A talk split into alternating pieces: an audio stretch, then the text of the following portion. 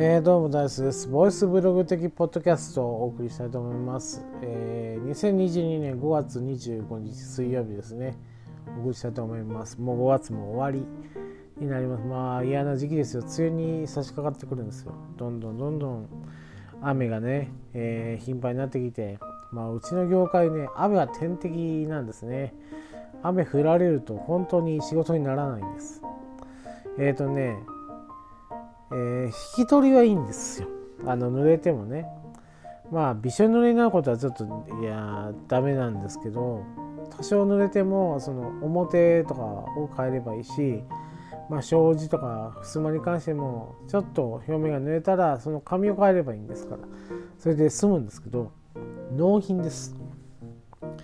納品時に雨降ってると本当に気を使って運ばないとですねそれが原因で、まあ、畳の場合カビっていうのがつきものになってくるのでカビが生えたりとか、えーとまあ、障子とかだったら破れる原因になったりとか。乾けばねいいんですが、まあ、雨ってそんなに綺麗なもんじゃないのでそこからシミになったりってすることになってしまうのでとても嫌な季節なんです、えー、梅雨っていうのはね。だから6月は、えーと網戸をします。こう考えるとね本当にあの臨機応変にやらないと商売にならないんだなと思います。あのまあ畳襖障子まあ、えー、水類が全く、えー、ダメだっていう分類がダメだったら、まあ、網戸は張り替えようと網戸キャンペーンとかしだすんですね。おかげでね、えーと、1日何十枚も、えー、自分たちでこう貼るようなこともありましたので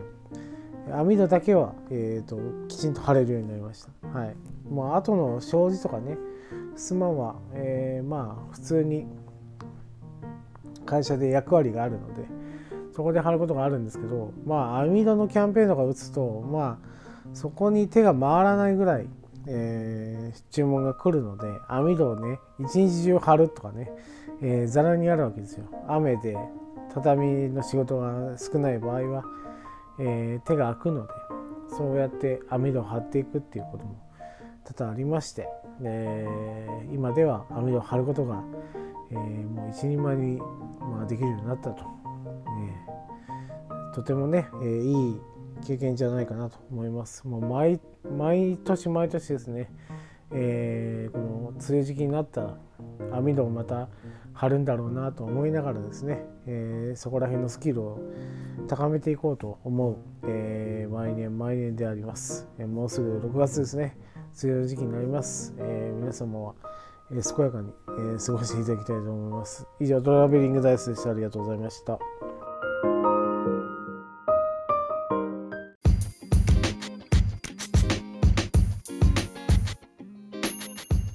当番組では感想を募集しております。ハッシュタグベリーバッカス、ハッシュタグカタカナでベリーバッカスで募集しております。皆さんの熱い感想、ご意見お待ちしております。以上、トラベリングダイスでした。